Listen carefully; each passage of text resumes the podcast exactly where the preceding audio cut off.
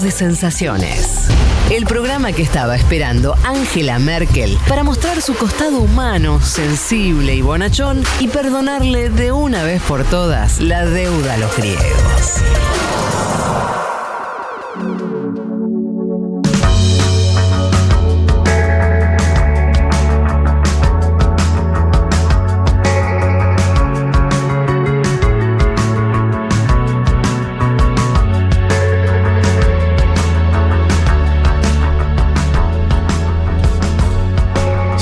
Habrán visto una noticia de hace unos días que mm, el presidente de Brasil, Jair Bolsonaro, se reunió con una ultraderechista alemana. Ya esto es bastante. No es cualquier ultraderechista alemana, es nieta de un ministro de Hitler. Ya, bueno, no, viste como. Lindo para titular, ¿no? Para ser periodista y titular. Y la- eh, estaba fácil. Eh, eso nos llevó a pensar con quién hablar de esto. Eh, y al mismo tiempo también se, se amplió eh, a, a tratar de pensar cuestiones importantes que, están ocurriendo en Alemania con el final de la era Merkel. Eh, para hablar de todo esto estamos en comunicación con Franco de Ledone, ¿sí? Eh, reside en Alemania, es consultor en comunicación y doctor en comunicación política por la Universidad de Berlín, eh, quien además, bueno, escribe notas, tiene un podcast. Sí, un podcast que hemos eh, recomendado acá, es Comen- Epidemia Exacto. Ultra. Exacto. Eh, así que bueno, ahí estamos en comunicación. ¿Nos escuchás, Franco? Sí, ¿qué tal? ¿Cómo están? ¿Qué tal? Buenas tardes. Bueno, muchas gracias por atendernos. ¿Estás ahora en Berlín? No, viví mucho tiempo en Berlín, Ah. pero hace cuatro años vivo en Baviera, en el sur. Ah, muy bien. Eh, ¿Y en qué ciudad? Bueno, si te digo el nombre, eh, a, ver, a ver quién se anima a pronunciarlo. No, La- dale. el pueblo es un pueblo que se llama Veitshöchheim y la ciudad que está al lado se llama Würzburg, que tampoco es muy conocida. Pero No para me animo a ninguno de los dos. como a dos horas de Frankfurt. A dos horas de Franco. Bien, ahí Yo me animo a decir que está en. Baviera. Eh, Está muy bien lo que dijo Franco, Baviera. Yo me metí solo, dije qué ciudad y me tiró dos nombres que no, no, no. Bueno, ahí, ahí está, ahí está. Quedó, quedó registrado para la posteridad. Che, eh, bueno, a ver, ¿por dónde empezamos? Eh, ¿Querés que empecemos por, por el hecho este de, de- de esta reunión de Bolsonaro con, con esta eh, diputada de, de ultraderecha eh, de la AFD, partido que estuvo, bueno, con un crecimiento importante en los últimos años. Se habló mucho de la ultraderecha en Alemania. Eh, ¿Qué nos puedes contar ahora de esa, de esa situación?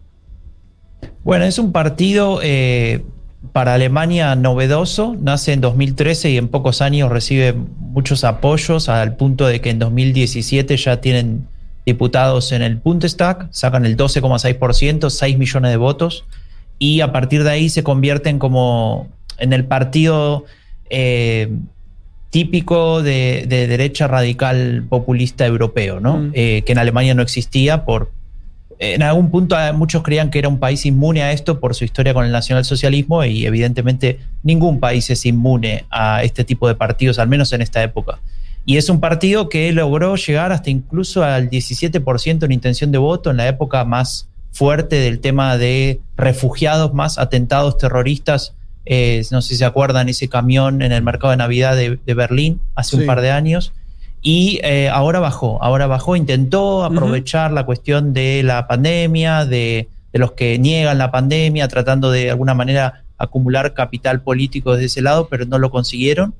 Eh, y están en alrededor del 10%. Seguramente eso, ese es el número que van a obtener eh, a fin en septiembre, que, que son las próximas elecciones federales. Y es un partido que internamente está muy dividido, tiene un sector muy radicalizado, muy cercano a lo que serían las ideas más fuertes de nacionalismo radical, te dirían en, en, términos europeos, siempre hablando en términos europeos, y tiene un sector un poquito más moderado de lo que sería el, el nacional conservadurismo. Y Beatrix von Stoich, que es esta mujer que vos presentabas, que se juntó justamente con Bolsonaro y con su hijo, Sí. es una de, de esos eh, representantes del partido que intenta hacer equilibrio entre estas dos alas y de alguna manera ponerse por encima de esa pelea. No siempre lo logra, pero es una persona relativamente importante dentro de la estructura del partido. Y el viaje, ahora nos vamos de vuelta a Alemania, pero te pregunto algo más. ¿Ese viaje de, de- de ella a Brasil responde a algún tipo de, no sé, llamarlo av- avanzada por ahí es mucho, pero de inicio de contactos con, con fuerzas eh, de, de derecha regionales? ¿Lo ves como, lo ves inserto en algún tipo de estrategia o no? ¿O es medio una cosa ahí eh, descolgada? Mira, estos partidos, eh, es- esto es buena la pregunta, porque a veces uno piensa que estos partidos tienen una estrategia maquiavélica, ¿no? Y que están ordenando ahí el mundo y buscando cómo entrar, como alguna vez intentó representar Steve Bannon, no sé si se, se Sí, acuerdan claro. de él, el, Sí, claro. el asesor de Donald Trump. Eh, pero en realidad muchos de estos movimientos son más espontáneos y tienen que ver con los contactos, con las redes que ellos tienen. Beatriz von Stoich es una persona con muchas redes en América Latina, en Chile. Su marido es eh, chileno-alemán. eh, Ah, y allí, bueno, eh, ella y, y justamente su marido, que también estuvo en esta reunión con Bolsonaro, la foto de, de los tres, el que está a la, de- a la derecha es, es el marido de ella, Sven von Stoich. Lo estoy y viendo. eh, básicamente su trabajo justamente en AFT, su, su punto fuerte es por un lado la provocación estratégica, pero por otro conseguir fondos, conseguir fondos a través de esos contactos. ¿Por qué tiene tantos contactos? Porque, porque justamente vos lo decías en la presentación, tiene una familia eh, que tiene que ver con, con eh, espacio de nobleza que existía en Alemania, o sea, ella viene de la línea de los von Oldenburg, y eh, de alguna manera es, ella está conectada con todo lo que sería ese sector de la nobleza europea que busca recuperar aquellos privilegios de antaño. Y en ese sentido desarrolló este, este aspecto y, este viaje eh, tiene que ver con, con ese elemento lobista que tiene ella.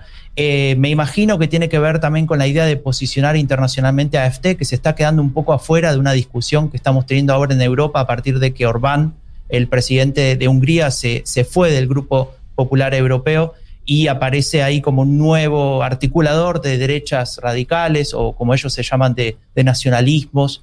Eh, y AFT no está ocupando un lugar muy importante. Y me imagino que ella dice, bueno, vamos a probar por este lado, vamos a articular algo en América Latina, pero no es novedoso. No sé si ustedes ya hablaron de la Fundación Disenso, una fundación creada por el partido Vox de España, que articula muchos eh, de estos partidos, especialmente en América Latina. Hay gente incluso de Argentina firmando la Carta de Madrid, que es como una especie de, de manifiesto.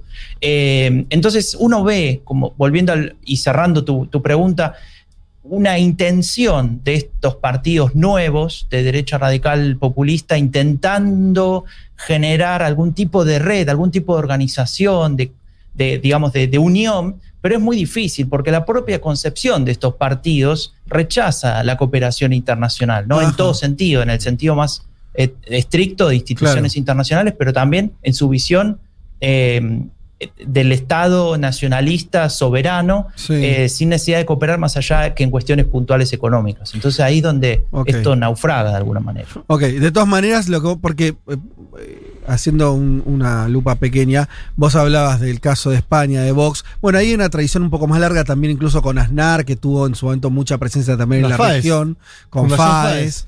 O sea, eh, eh, hay toda una tradición ahí. Pero bueno, la verdad que al mismo tiempo, como hay una cercanía cultural con España, y yo qué sé, eso parecía casi cantado. En el caso de Alemania suena un poco más más extraño, pero, pero está bien, lo, digo, el- me quedo con lo que vos decís. Hay intentos, no, o sea, no es un intento aislado y al mismo tiempo no, no parece ser un, un- un plan eh, muy, este, que por, por lo menos que vos no le veas un vuelo enorme por ahora, pero no, no es un contacto completamente aislado. Se da en el medio de, están buscando eh, esto que decías, financiamiento, contactos, algún tipo de relación. Supongo que están viendo también que en América Latina también hay un reverdecer de una, una derecha muy ultra que, que deben sentir algún tipo de empatía o de cercanía con eso.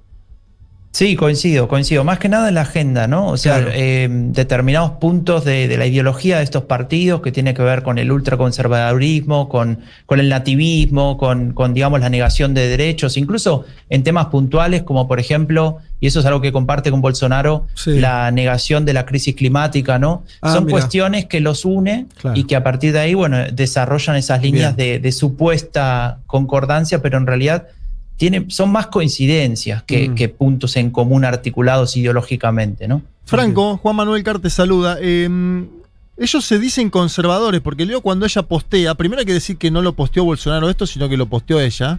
Es decir, a Bolsonaro no lo hizo público, ya él me decía Bolsonaro, sino que lo tomó por sorpresa el posteo de Ah, ella mirá. y eso generó una crisis en el Brasil importante, grande. Eh, no sé si Bolsonaro tenía previsto no hacerlo público, pero la diputada sí lo hizo. Y ella alega que la izquierda mundial se está juntando y que la derecha debería hacer lo mismo. Ella s- Ujú. los en- lo engloba en el término conservadores, claro, porque nosotros decimos extrema derecha, ultraderecha. Ella no se va a poner ese título, va a decir, nosotros los conservadores tenemos que lograr esa unidad. Eh, la búsqueda es hacer espejo con la izquierda en términos internacionales, en base a lo, a lo discursivo. ¿Cómo ves eso vos? Eso es, eso es una estrategia y, y se da en varios partidos. Es decir, el hecho de obtener la etiqueta de conservador es un, momento legitimador para este tipo de partidos porque se incorporan a un paraguas ideológico aceptable dentro de la discusión política europea. Es decir, están dentro de lo que sería la derecha legítima y democrática, digamos. Entonces, a partir de ahí pueden empezar a discutir eh, el espacio de lo que sería el voto conservador de derecha, que usualmente ha votado partidos como la democracia cristiana o el conservadurismo, dependiendo del país, e ir a discutir ese, ese espacio y en algún punto eh, introducir sus temas de agenda como parte de la discusión política natural de un país, ¿no? Como por ejemplo esta idea de eh, la- las- las promesas antimigración, ¿no? Que, que ofrecen en su discurso, etcétera, y otras cuestiones. Entonces ahí eh, es un intento en muchos países de Europa ponerse bajo el paraguas de conservadurismo, ¿no? Pero en realidad está claro que a partir de, de las ideas que van desarrollando y del ataque a determinadas instituciones que conforman lo que sería el Estado de Derecho más tradicional, tienen una tendencia hacia lo antidemocrático, es decir, aceptan determinados elementos de lo que sería una democracia liberal clásica europea, como por ejemplo las elecciones ¿no? y el voto, y al mismo tiempo critican la libertad de prensa, critican eh, las instituciones, critican la justicia. Es decir, se critican eh, instituciones por el, por el mero hecho de existir y ser parte de lo que ellos llaman un establishment. Y con respecto a lo que vos marcás, esto del espejo con lo de la izquierda, esto también es, es una estrategia comunicacional que, que se ha desarrollado en diferentes países. Eh, por ejemplo, el caso de, vuelvo a mencionar a Víctor Orbán, y creo que es una figura clave ¿no? para entender un poco estos movimientos, al menos en Europa, como un contrapeso de lo que sería eh, Angela Merkel, ¿no? Eh, Angela Merkel como la que habilitó que, que esta izquierda, que ellos eh, homogeneizan ¿no? en una especie de marxismo cultural o ideología. Bueno, hay un montón de- de palabras que usan para nombrarlo. Ese es un elemento negativo para lo que ellos representan, ¿no? que sería como la nación, la familia tradicional, todos los elementos del conservadurismo más, más clásico y tradicionalista. Y lo que intentan hacer es justamente decir, dividir básicamente el mundo en, en- en dos partes eh, iguales, y vos tenés que elegir un bando, y un bando es ese, supuesto marxismo cultural y el otro es el de ellos, ¿no? Y a partir de ahí lo que intentan activar también es un frame muy poderoso en Europa, especialmente para los que votan centro-derecha, y es el, tema del anticomunismo, es decir, la idea de que existe esta amenaza eh, para la propiedad privada, etcétera, y en, realidad eh, es claramente parte de eh, ese discurso que en muchos lugares es efectivo. Mira, eh, insisto con el caso húngaro, pero podrías ampliarlo a Polonia por nombrar un país solo, y que efectivamente este tipo de, partidos como AFT lo, intenta implementar. Y como te decía antes, actualmente no con el éxito que supieron tener, pero, pero existe un, un potencial ahí importante. Estamos hablando con Franco de Ledona, que eh, eh, reside en Alemania. Estamos conversando sobre eh, ahora la, la derecha alemana. ¿Qué tal, Franco? Acá Juanman te saluda. Te, quería preguntar un poco también la misma línea de, la articulación, pero quizás no solamente de partidos y líderes, sino también de, movimientos, ¿no? Y un poco de cómo la pandemia fue también un- una ventana para que estos movimientos ocupen la calle, ¿no? Lo vimos con las protestas contra la cuarentena, ¿no? Y estas medidas que se hicieron en el marco de- del primer momento de pandemia, pero ahora lo vemos también con el tema de la vacunación, ¿no? Cómo están ocupando el espacio público. Ahora también te preguntaría si ves alguna ligazón ahí en esos movimientos más negacionistas y antivacunas con estas proclamas de la derecha radical, pero es bueno, cómo la pandemia eh, funcionó como, como ventana y como espacio para, para que estos movimientos un poco cambien su discurso y también eh, exporten proclamas, ¿no? Porque las protestas que vimos acá en Argentina o las de Estados Unidos también vimos proclamas compartidas, ¿no? En esas manifestaciones. ¿Cómo, cómo ves ese espacio? Sí, es, eso em, es interesante porque fue un intento por eh, apropiarse del frame de la libertad, ¿no? E, esta idea de que, de es libertad o lo otro. Y, claramente es, es, una estrategia bastante interesante en ese contexto en el cual la mayoría, no todos, pero la mayoría de los partidos políticos, eh, a partir del inicio de la pandemia, los primeros meses, estaba más o menos en consonancia. Entonces decidieron de vuelta ir por esa idea de nosotros somos los diferentes y los que, los que ofrecemos eh, esa alternativa. Por eso este partido se llama así también Alternative für Deutschland. Eh, pero, pero pasó en otros países. Em, lo, que, lo que vemos tiempo después, cuando aparece todo el tema de vacunas, cuando se empieza a discutir si el COVID existe o no, todas las teorías conspirativas, etcétera, es que varios partidos toman esta bandera. AFT lo hace, pero no absolutamente em, coherente en su discurso. Eh, repito esto que te decía al principio, hay una interna ahí que no está muy claro eh, cuál es la línea concreta, pero si miras otros países como puede ser Fratelli Italia, el caso de Giorgia Meloni, o Les Patriotas en, en Francia, donde claramente el discurso anticuarentena quiere ser apropiado por este partido y decir, nosotros estamos en contra de esto, nosotros en contra, estamos en contra de, por ejemplo, que la vacuna sea obligatoria, etcétera. Y ahí aparecen eh, esa relación entre, entre este tipo de partidos y los movimientos anticuarentena. A, AFT le funcionó bien hace bastantes años, en 2014, cuando surgió un movimiento llamado Pegida, Patriotas Europeos en contra de la islamización de Occidente, era la sigla esta de Pegida, y eh, lo que hacían era de alguna manera vehiculizar ese enojo en, votos, ¿no? A partir de ese partido, sin necesidad de ser lo mismo. Ahora quisieron hacer algo parecido y como hubo una serie de elecciones regionales en marzo y hace unos meses, eh, no funcionó. no funcionó, se ve claramente que ese, esa vehiculación, vehiculización no funcionó y tienen un problema ahora para hacerse cargo de, eso porque mm. lo apoyan, pero al mismo tiempo no sacan rédito, con lo cual están perdiendo de alguna manera eh, ese, espacio discursivo que antes tenían de ser los únicos que expresaban ese descontento. Franco, Leticia Martínez te saluda, ¿cómo estás? Eh, como lo dice tu cartel detrás, el fin de la era Merkel, eh, me interesaba preguntarte, bueno, por lo que va a pasar, por el fin de esta época que al menos se empieza a marcar en septiembre. ¿Qué deja el gobierno, largo gobierno de Merkel, y qué se puede esperar acerca de quién va a ser el próximo posiblemente canciller? Bueno, eh, digamos, Merkel se termina y es la primera canciller que decide por ella misma irse del cargo, es decir, no, no pierde la elección no porque no se postula. Claro. Y claro, claro, y no, y no pasó como en otros casos de otros cancilleres que tuvieron que renunciar forzados por diferentes situaciones que no ven al caso.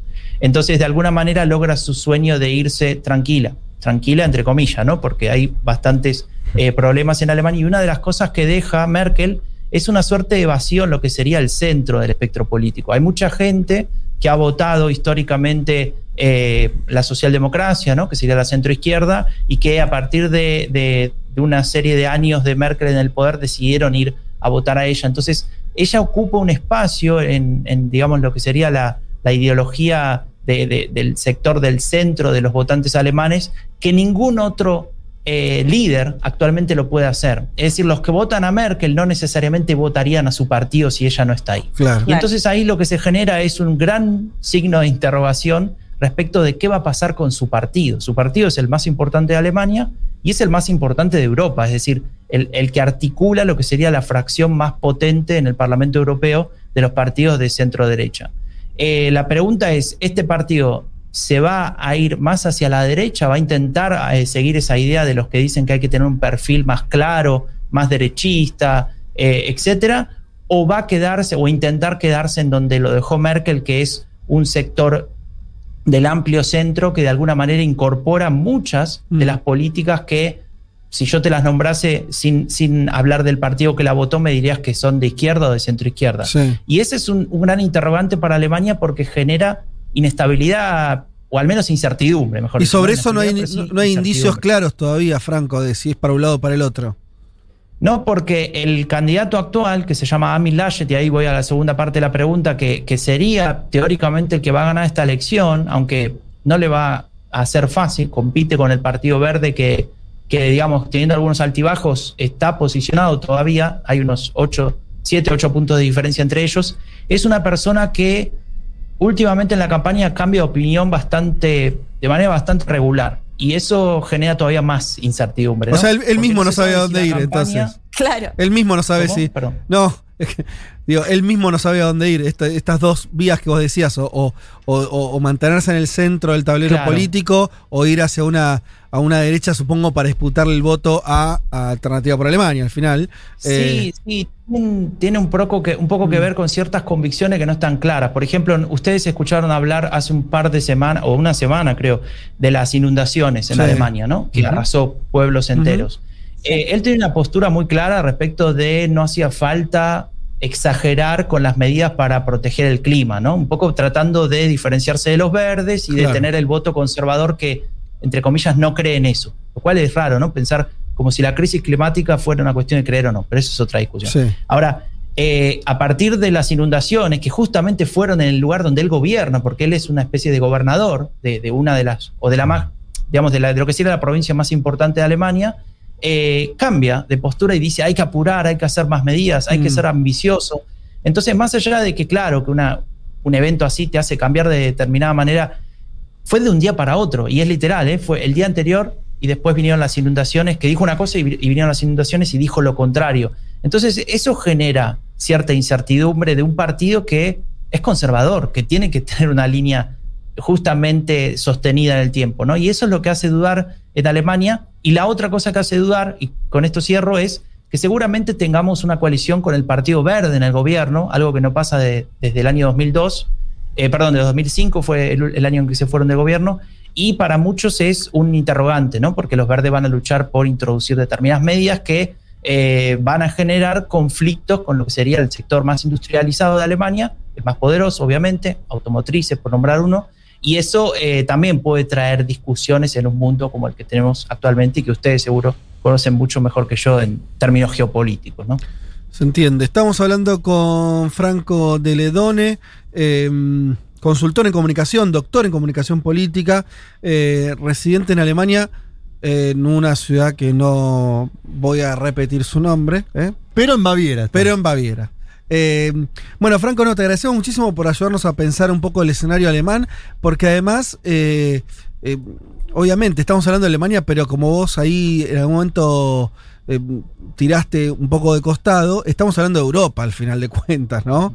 Pues, tal vez sirva esa frase que creo que era de un em, embajador norteamericano que decía, hacia donde vaya Brasil va a ir América Latina casi que se podría aplicar, ¿no? Eh, hacia donde vaya Alemania un poco va a ir Europa. Así que en realidad estamos pensando hacia dónde va todo un continente ahora con esta transición tan estructural del, del liderazgo de Merkel.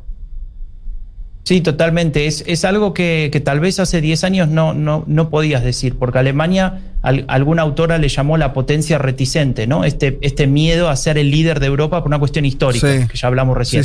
Eh, y ahora eso cambió. Ahora en un proceso de 10 años, no digo de un día para otro, pero sí que eso es una de las cosas, si querés, para terminar con la pregunta que me hacían antes, que deja Merkel, una, una Alemania posicionada como líder de Europa, algo que eh, no era así hace un tiempo. Buenísimo, Franco, te agradecemos muchísimo la comunicación y seguramente te estaremos eh, llamando próximamente para, para seguir conversando sobre eh, la, actualidad alemana y, también todos estos debates tan de fondo que, están ocurriendo en el país. Te mando un abrazo y un saludo desde Buenos Aires. con mucho gusto, muchas gracias. Que tengan buen domingo. Tres horas recorriendo todos los rincones del planeta. Todos los rincones del planeta. Vázquez, Elman, Martínez, Carg. Un mundo de sensaciones.